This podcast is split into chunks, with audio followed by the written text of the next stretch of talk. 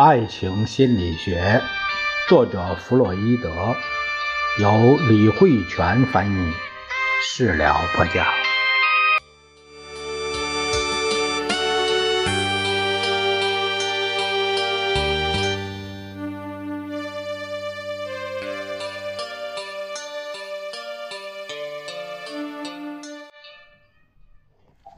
我们这一节看一下第二部分。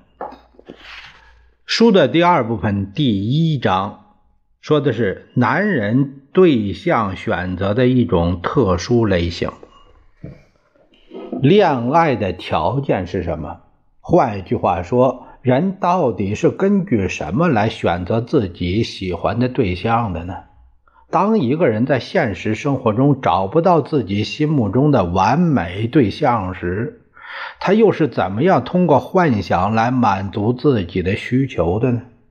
自古至今，浪漫的诗人和充满想象力的作家们一直在描述和研究这一问题。从这一方面来说，文学家确实很适合做这种事情。他们知觉敏锐，能够深入探查他人的潜在的生活情感。并对其做出清晰的透视，而且他们也有很大的勇气去揭示心灵深处的一切。但是如果从探索真理的角度去衡量，他们的作品的价值又不免会大打折扣。原因是很多文学家会受到各种条件的限制，他们一方面要不影响到读者的情绪。另一方面，又要引起大家在理智上和审美中的一种快感，因此他们在交流时就无法做到有话直说，而直接抛弃部分真相，代之以别的东西，从而有效地避免各种无关紧要的因素的干扰，保证整体的完整性。这是文学家独享的特权。也就是诗的破格。虽然很多文学家对生命极尽溢美之词，但他们却不太关注心理起源、发生与发展等。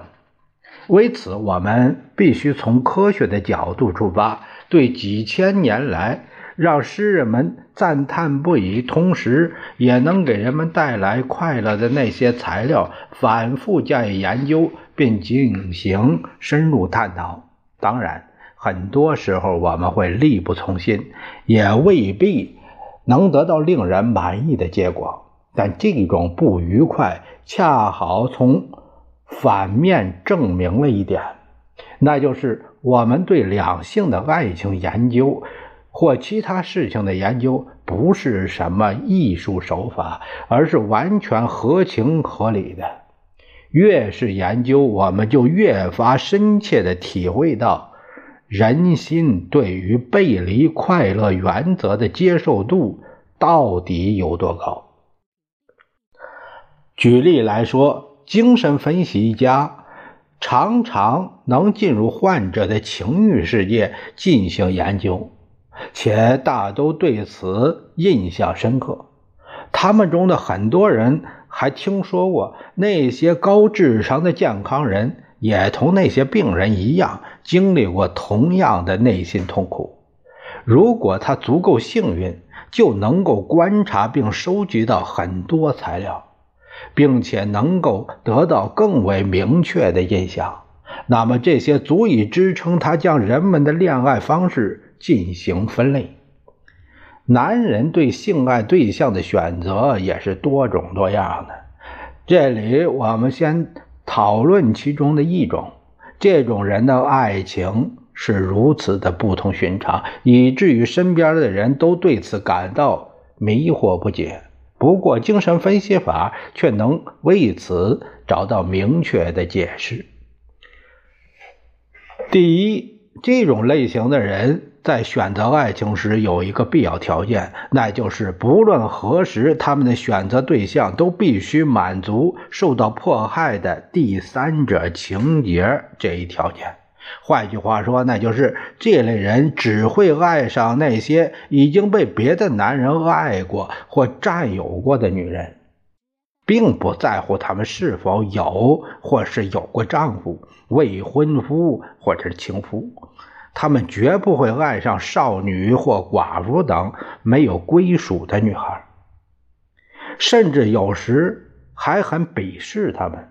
这种态度一直持续到这些女孩和别的男人产生关系时才会改变。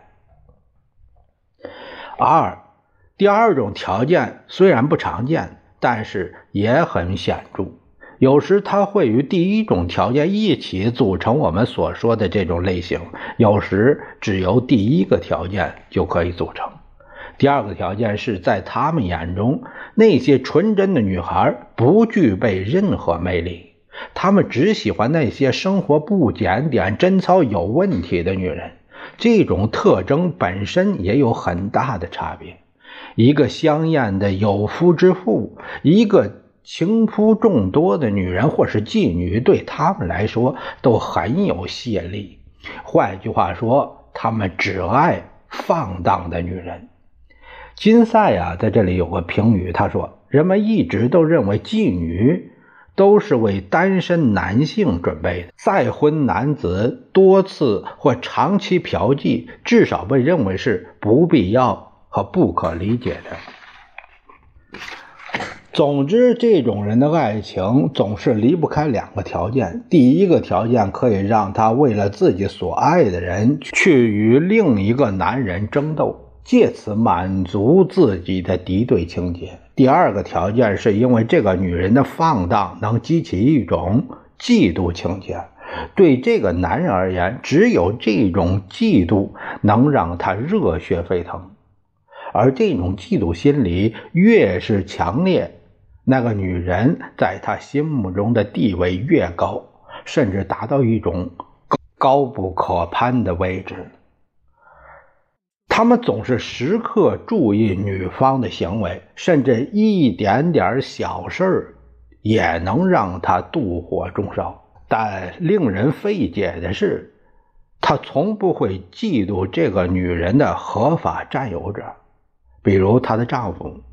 他的嫉妒对象一直都是他的新欢，甚至是任何一个可疑的陌生人。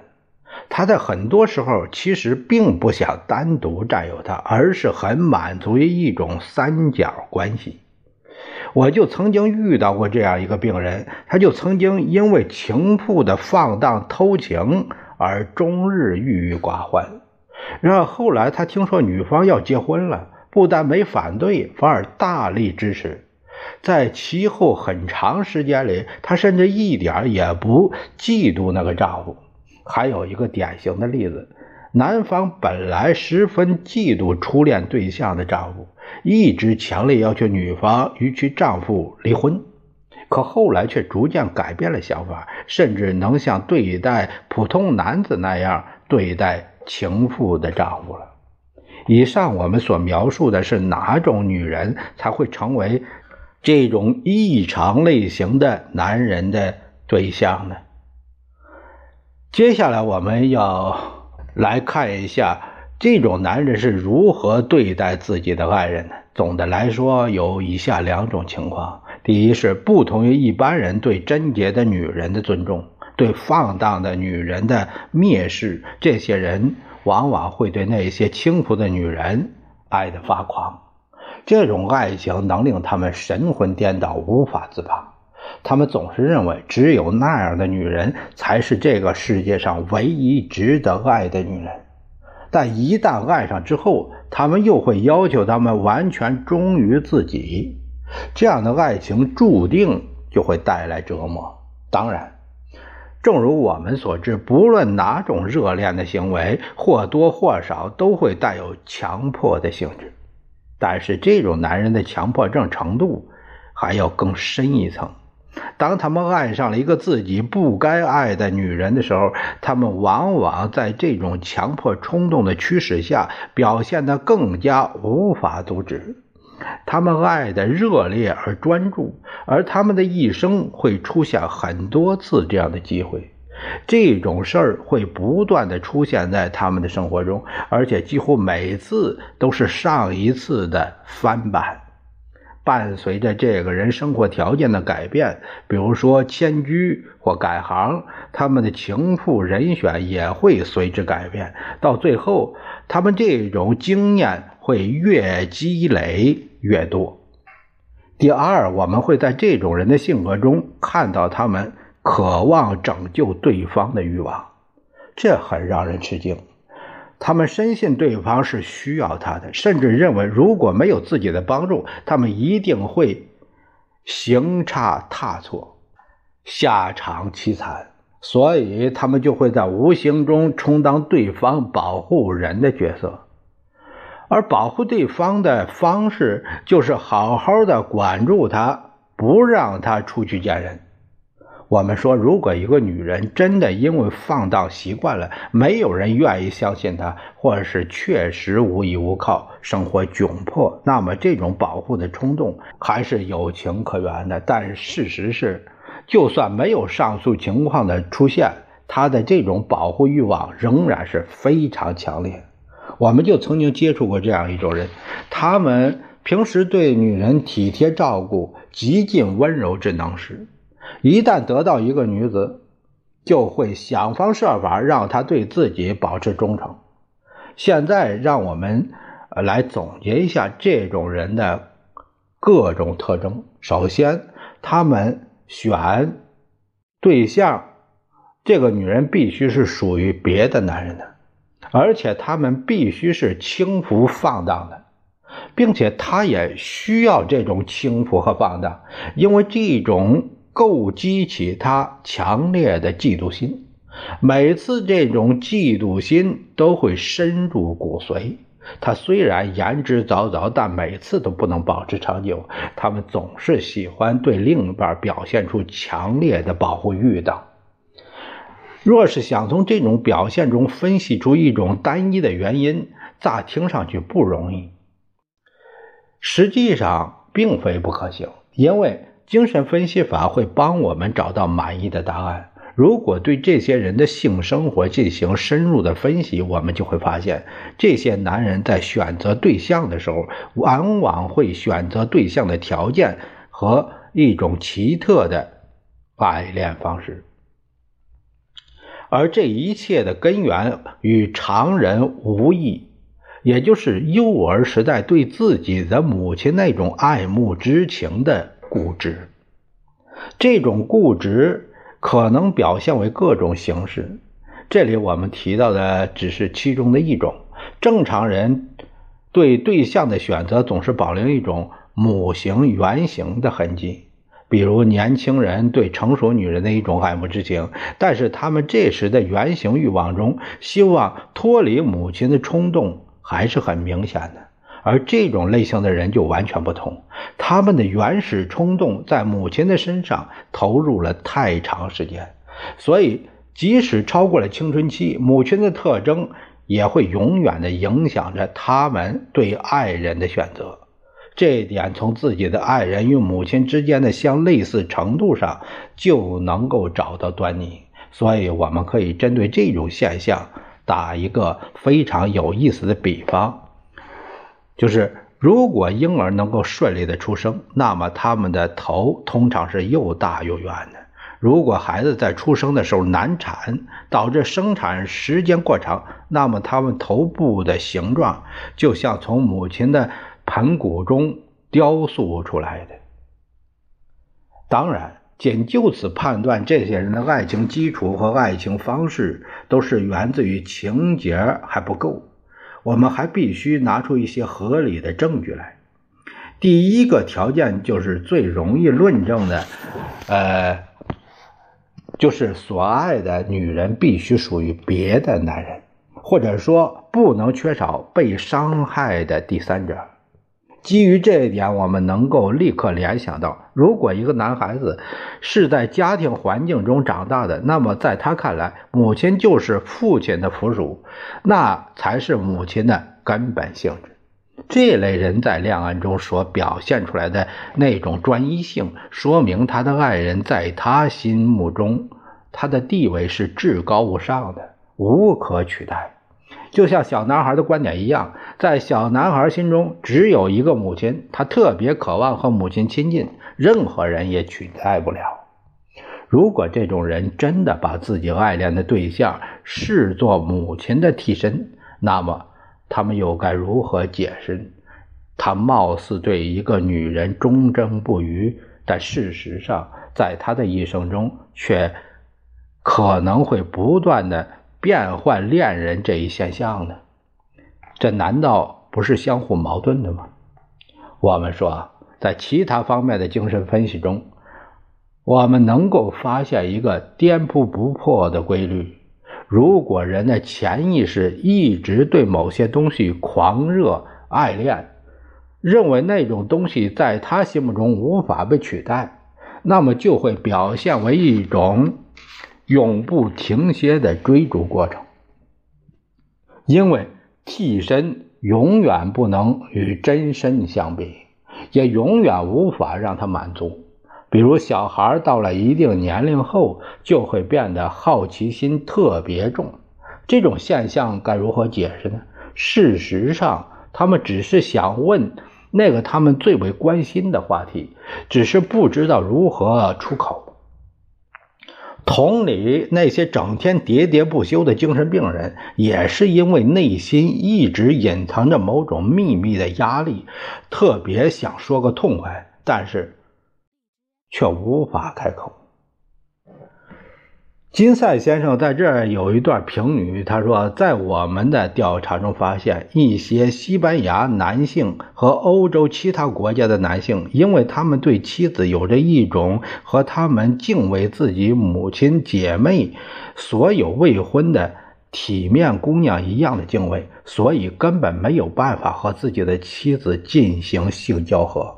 结果，一些生长在这种文化中的男性。”即使在结婚之后，仍然继续和妓女或者是女仆进行性交合，独独不理自己的妻子，这是一个，这算是一种心理障碍。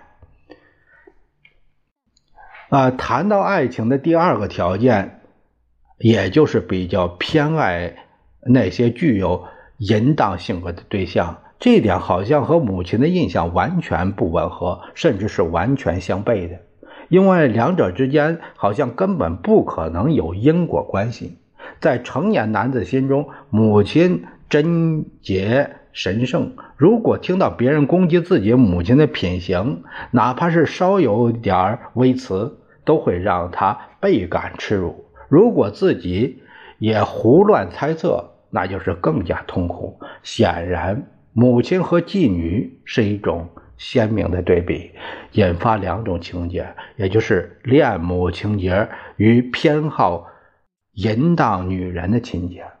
我们将会对这两种情节做深入的研究，探索两者是否存在着潜意识上存在的某种联系。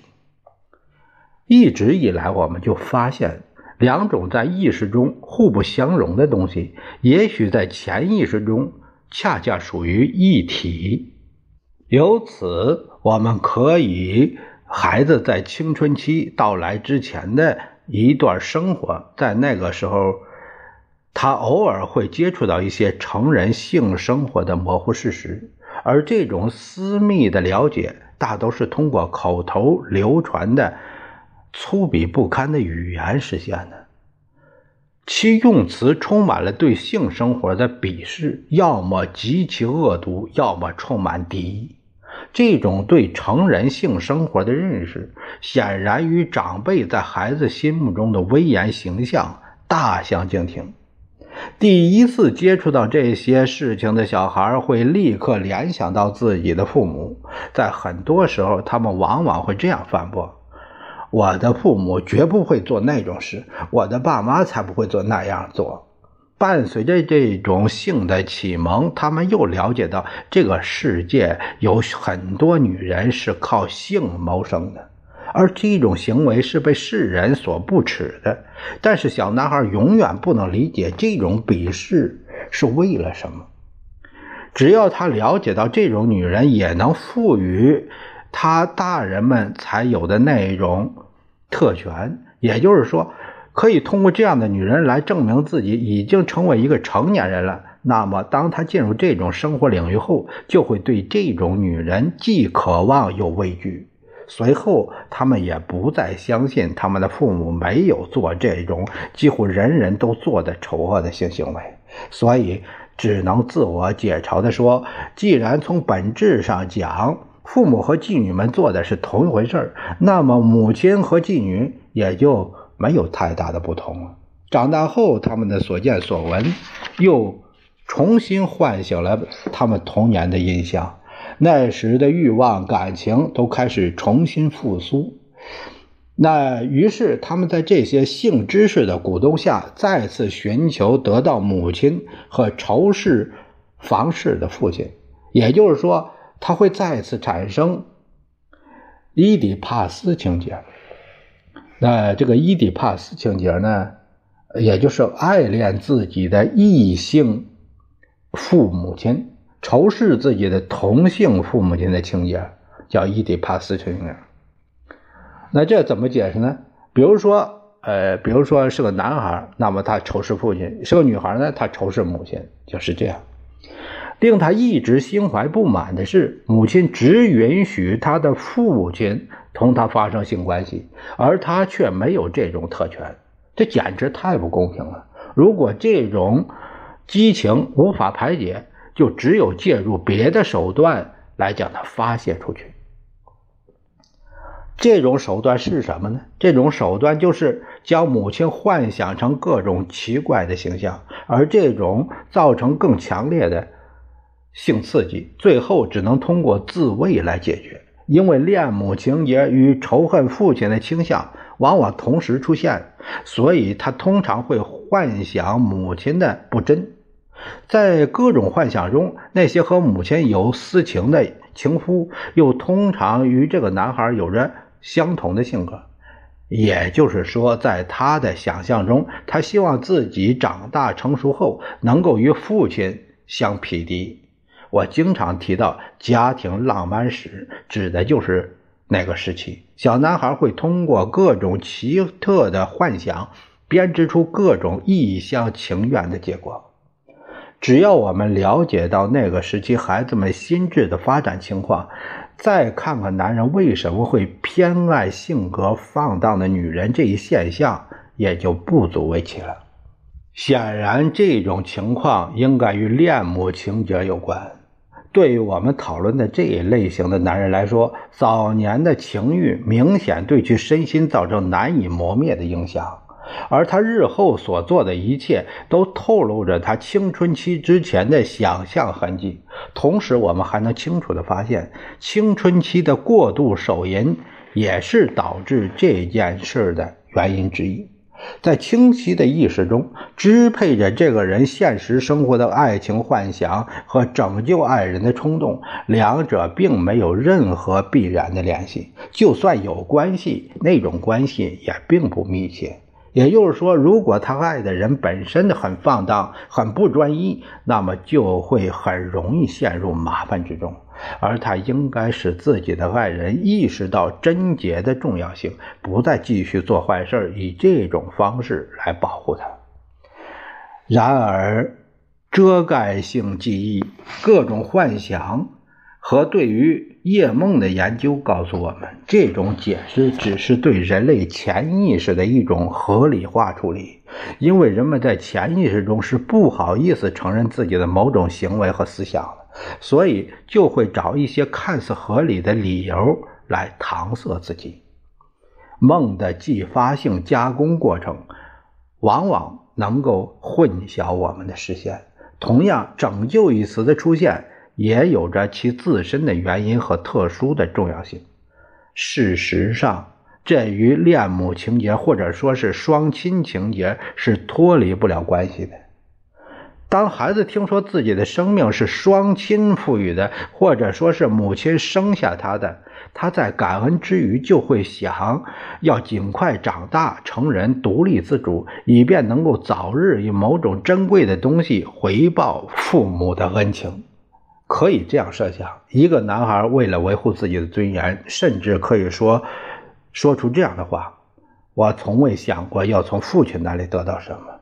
他现在给我的一切，我都会加倍还给他。他还能为此编造出各种幻想，比如他在某次危险中救了父亲一命，这样他就算报了父亲的养育之恩，然后就可以坦荡地离开他了。在很多情况下，这种幻想要经过包装才能够进入意识，所以这种拯救的对象往往不再是父亲，而是变成了皇帝、国王或某个大人物。最后，这些幻想会转成诗的素材。大多时候，拯救的对象都是父亲，这其中隐含着保护自尊的意味。如果拯救对象换成了母亲，那么其包含的就是一种感恩之情。母亲赋予了他生命，这无以为报。但是，只要在潜意识中将“拯救”一词稍作改动，那么那种感恩的欲望就能够得到满足了。这里他选择的也是唯一能回报母亲的方式，就是给他一个孩子，或使他再有一个孩子。不过，这个孩子。一定要酷似自己，这种改变其实和那种拯救母亲一命的幻想极其相似，而且母亲给了自己生命作为回报，再还给母亲一个酷似自己的生命，听上去很合理。为了感恩自己的母亲作为儿子的他，力图使母亲能够拥有一个像他一样的孩子，而作为感恩图报，同时。这就也是拯救的本质。通过在这种幻想的世界中，他在无意中用自己代替了父亲，与此同时，也便满足了自己所有天性：喜悦、爱情、恩情、欲求、自尊、自爱和自立。在这种含义转换中，拯救的危险一直不容忽视。因为一个生命的出生背负着母亲的苦难，本身就是一种潜在的危险，所以人们常常把生命的出生视为整个人生中第一大危机。事实上，这种危机也是日后人生旅途中各种危机的原型。这种经验会一直深深地根植在人们心中。所以导致了各种焦虑的情绪产生，人们对这种这种危机有一种难以名状的恐惧感。在苏格兰的一个传说中，因为主人翁马克多夫在出生时不是从母亲的阴道中生出来的，而是从他的子宫中直接蹦出来的，所以从来不知道恐惧。古代的解梦专家。阿特米多鲁斯曾经说过：“对于同一种梦境，因做梦者的不同而具有不同的意义，所以也需要不同的解释。这是很有道理的。在这种潜意识中，规律性的东西也能够根据幻想着的男女性别不同而有所区别。”也就是说，对于男性来说是让别人生个孩子，而对于女性来说是自己生个孩子。这种拯救的冲动在梦中及幻想中非常重要。如果梦境或幻想涉及到水，这个重要性就更加明显了。如果一个男人梦到他从水中救起了一个女人，那么就意味着他想让这个女人生下他的孩子。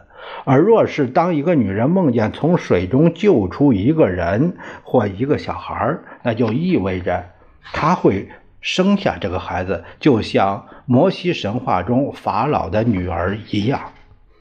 金赛先生在这里有一个评语，他说，在清醒时的性行为中，女性比男性更多的依赖直接的肉体刺激，但是在性梦中。不论男女，都是主要依靠心理的刺激。有时，对于拯救父亲的幻想也会掺杂着感恩的情节。在这种情况下，他通常会将父亲放在儿子的位置上，也就是说，想象有一个像父亲那样的孩子，所有那些关于拯救的观念和双亲情节的联系中，只有一种情节是我们所讨论的这类人的典型特征，那就是想拯救自己所爱的女人的冲动情愫。这里我不想对这种以观察而推演出的理论进行深入的描述，我将重点讨论那些有着鲜明特色的极端的例子，就像讨论肛门乐欲一样。大部分人身体上只有一两个能够观察到的特征，而且还是偶然事件，所以如果不深究其根源，只从偶然反常的现象出发，就会陷入一片混乱之中，根本找不到头绪。呃，这个摩西神话法老的女儿啊，这是在旧约全书中出埃及记的第二章一个这样的记载：为了躲避埃及法老搜杀以色列男婴的法令，摩西的母亲把刚出生的他。藏在了河边芦苇丛中，结果正好被法老的女儿发现并收养，取名为摩西，意思就是我把他从水里拉出来。